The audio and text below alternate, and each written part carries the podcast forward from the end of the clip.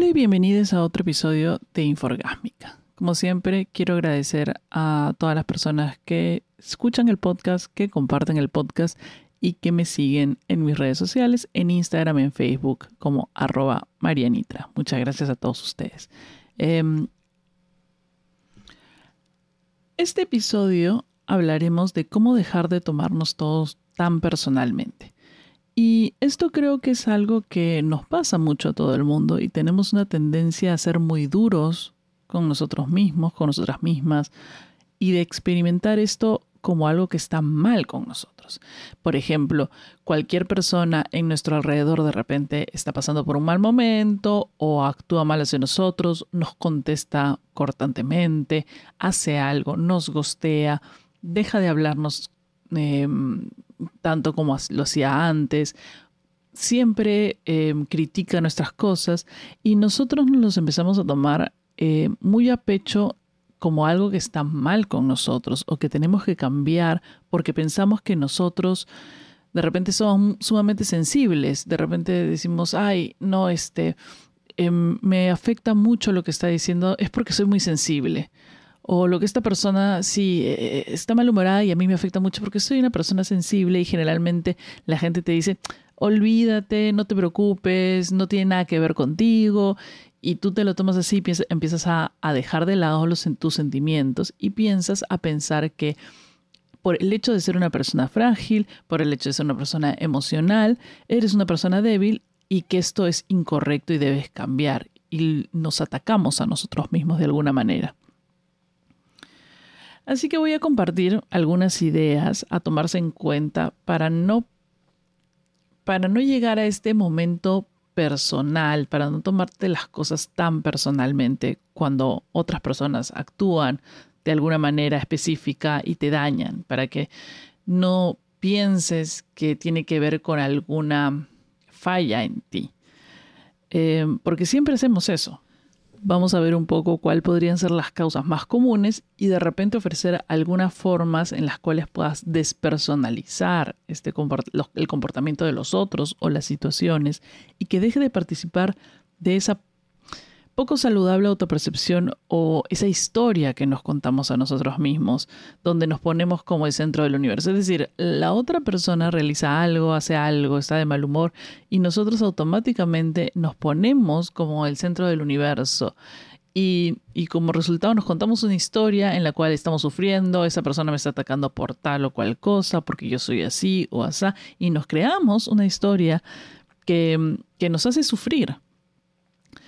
Pero también, de alguna manera, debemos conservar ambas cosas, validando los sentimientos en respuesta al comportamiento del otro. Es decir, no decir simplemente, ay, ya, no, e, es algo que no tiene que ver conmigo, no sé qué, sino validar el hecho que el comportamiento de esa persona te hace sentir de tal o cual manera y, y quizás no llegar hasta crear la historia fantasiosa en la cual nosotros no estamos aptos, nosotros somos, hemos fallado, somos, somos fallidos, no podemos con este universo, sino aceptar el sentimiento que te provoca el comportamiento del otro, pero sin llegar a ese otro extremo. Pero antes de empezar, eh, les quiero recordar que este podcast es hecho con mucho cariño, mucho amor para todos ustedes. Em, Ahora hay una manera de apoyar el podcast económicamente dentro de Spotify. Pueden hacerlo con colaboración, lo que usted desee, mi amigo, su voluntad. y también lo pueden hacer compartiendo. Eso es lo que más me ayuda. Compartir los episodios, compartir el podcast, eh, compartir también las cosas que comparto en Instagram, si les, gusta, si les parece graciosas algunas. Em, y estar atentos a las notificaciones y otras cosas que pasan. Bueno, ahora seguimos, que como dije, este de aquí es un tema un poco recurrente. Es un poco recurrente en muchos, en muchos eh, y diversos tipos de relaciones. No solo ocurre, por ejemplo, la clásica es cuando te gostean, cuando alguien deja de hablarte de la nada y no te dice, es quizás el, el ejemplo más claro en el cual em, personalizamos el comportamiento de otro que no tiene nada que ver con nosotros, que también podríamos ignorarlo, decir, no tiene nada que ver con nosotros, es con otro, pero igual esa acción ha tenido, ha repercutido en nuestros sentimientos, ha causado un dolor, ha causado una pena, y que esa pena a veces nos genera una especie de vergüenza, una especie de vergüenza que no es necesaria, o sea, que no tienes que tener que, nos hace sentirnos eh, inferiores, menos, no adaptados a la sociedad, un montón de cosas. Y luego ya empezamos a crear toda esta otra historia de por qué nos hostearon o por qué nos hicieron esto o tal cosa. Lo mismo pasa cuando tienes una pareja y la pareja, por ave motivo, eh, está siendo un poco agresiva, cortante, malhumorada, qué sé yo. Este, también nos genera esa sensación y sentimientos que son válidos, pero que a veces decimos, los dejamos de lado o nos ponemos a la defensiva o creamos historias que nos afectan demasiado y que no deberían afectarnos por la situación en sí, sino más bien por lo que eso está diciendo de nosotros. Muchas veces la gente se pregunta cómo hacer para que estas cosas no me pasen, para que no me afecten. Y y, obviamente la respuesta común de todo el mundo es decir, va para adelante, no te preocupes, no tiene nada que ver contigo, este, de repente está pasando por un momento, em, pero esta acción se saltea darle validez a tus sentimientos y a tus emociones, lo cual no es saludable. Para cambiar y para reconocer cosas y para entenderlas, hay que nombrarlas y reconocerlas. Entonces, si el comportamiento de otros te está generando sensaciones, debemos reconocerlos y debemos decir y debemos darle la validez y la importancia necesaria. Pero eso también acarrea a que estemos tratando la situación como con vergüenza. No debemos sentirnos así. Somos, somos demasiado sensibles, por eso nos sentimos así. Y este tipo de, de actitudes tampoco ayuda. Debemos validar esta sensación, debemos aceptarla y debemos entender de dónde viene.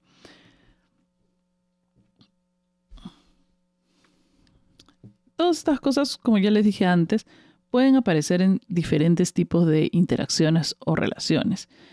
em, en las cuales percibimos diferentes tipos de comportamiento y lo que hacemos es que lo enfocamos en nosotros mismos. Es de alguna manera algo egoísta,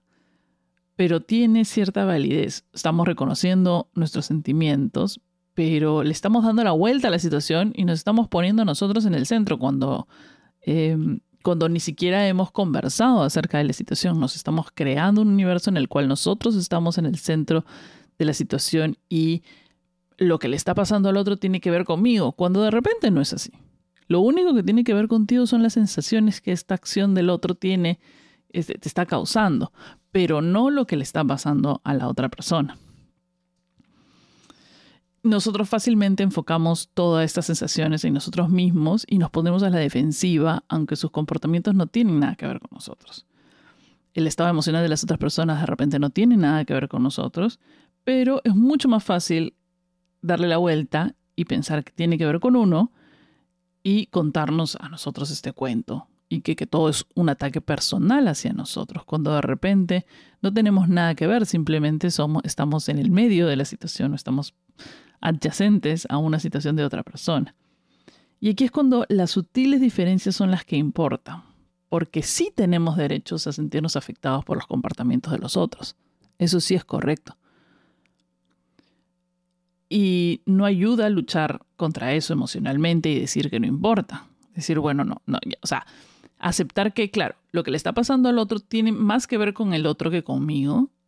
está bien. Pero también como he dicho, tienes que reconocer esa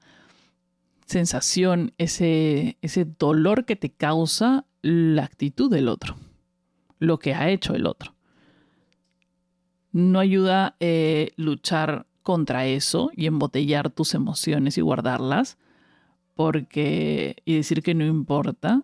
porque va a explotar en algún momento. Y eso no te va a ayudar para nada reconocer que te afecta es bastante importante.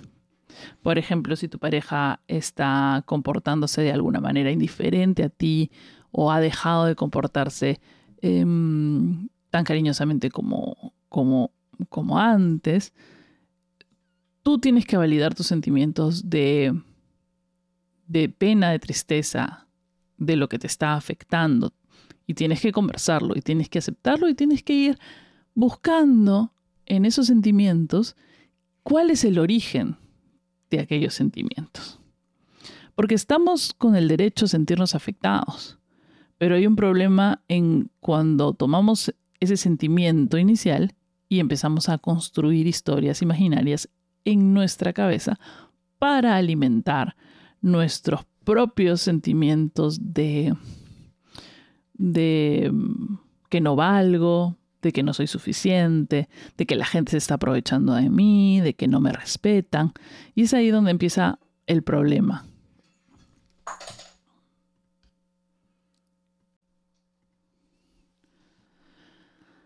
Y es algo a lo que tenemos que estar atentos, porque ahí empieza nuestra propia neurosis y nuestra manera de sobrepensar las cosas, que ya nos lleva a otro lado que ya no tiene ningún, nada que ver, absolutamente nada con el problema inicial, que era la actitud de la otra persona o la acción de la otra persona que nos estaba afectando. Entonces, lo primero que tenemos que encontrar esas son esas emociones situacionales, las emociones que nacen a partir de una situación específica, como por ejemplo em, la tristeza, la pena porque la otra persona no te está haciendo caso, porque te ha tratado mal, porque como está un poco molesto, por etcétera, etcétera, eh, está siendo agresivo, está siendo seco con sus respuestas,